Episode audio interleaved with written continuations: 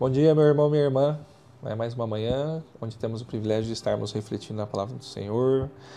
Uh, hoje vamos ver o texto de Filipenses 1, a partir do versículo 19 né, até o 26. Nessa série que estamos tendo essa semana, né, no capítulo de Filipenses, Investimento Seguro. Vamos ler o nosso texto?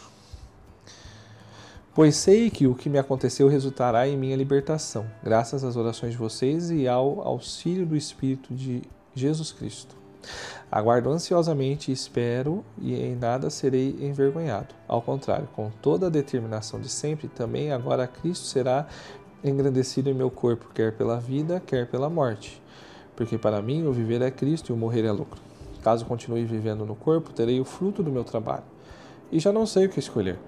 Estou pressionado dos dois lados. Desejo partir e estar com Cristo, o que é muito melhor. Contudo, é mais necessário por causa de vocês que eu permaneça no corpo Convencido disso, sei que, que vou permanecer e continuar com todos vocês para o progresso, para o seu progresso e alegria na fé, a fim de que, pela minha presença, outra vez a exultação de vocês em Cristo Jesus transborde por minha causa.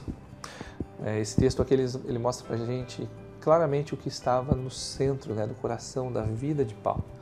É, os sofrimentos que ele vinha passando por estar preso por conta do Evangelho ele entendia que era uma ferramenta para que ele estivesse se tornando mais parecido com Cristo, sendo aperfeiçoado em Cristo. É, e esse era o grande objetivo do apóstolo Paulo, né? viver somente aquilo que Jesus queria para um dia ele estar diante de Cristo e não ter do que se envergonhar.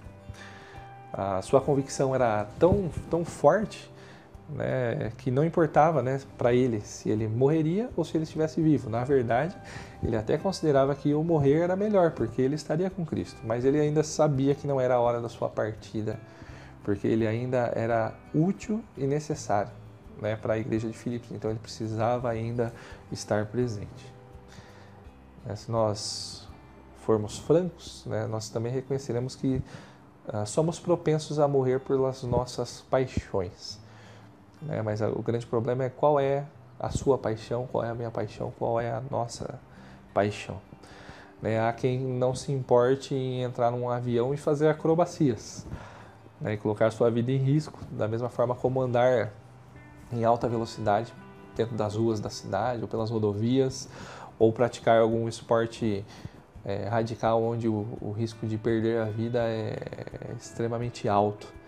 É, a verdade é que essas coisinhas, é, elas mostram é, qual é o verdadeiro centro das nossas vidas.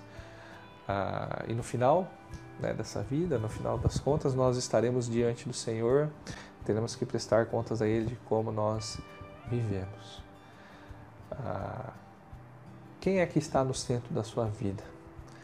É, você viveria ou morreria por Cristo? É, você ama a Cristo mais do que a sua própria vida?